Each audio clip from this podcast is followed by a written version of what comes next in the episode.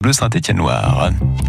Et durant tout l'été, l'auteur Philippe Marconnet vous raconte des histoires, mais plutôt des faits divers qui ont défrayé la chronique et qu'il a compilé pendant toutes ces années. 100 ans d'histoires qui vous sont racontées à travers ces histoires normales, anormales et même paranormales.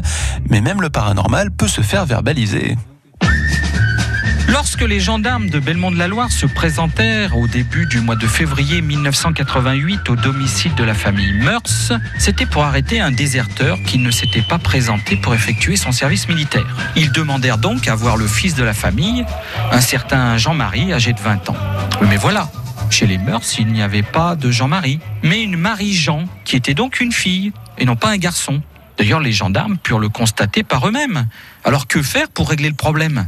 Après quelques longues palabres avec la maréchaussée, rendez-vous était pris à la mairie de Rouen, au service d'état civil, où la naissance avait été enregistrée. C'était là que devait se trouver le problème. Effectivement, l'officier d'état civil constata sur son registre que Marie-Jean, fille de Jean-Pierre et Nicole, avait été enregistrée en ce jour d'octobre 1968, mais avec un sexe masculin.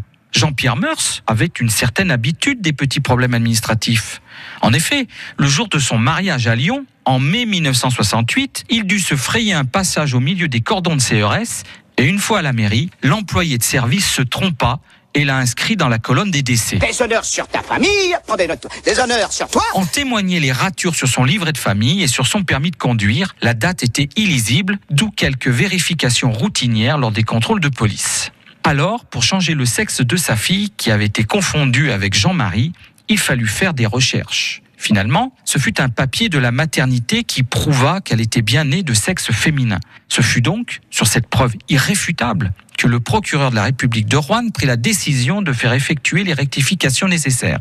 Jean-Marie redevint Marie-Jean et ne fut donc pas obligé de faire son service militaire. Il t'est jamais arrivé qu'on te prenne pour un mec Non. Et toi?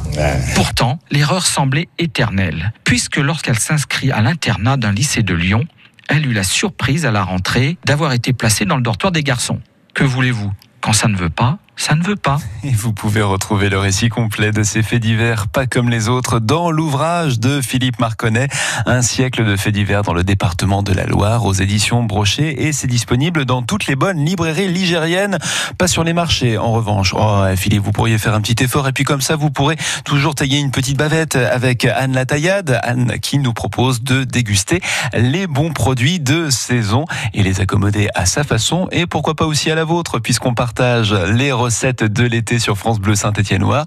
Vous pouvez d'ailleurs nous appeler. Il y a des cadeaux à la clé 04 77 10 0010. France Bleu.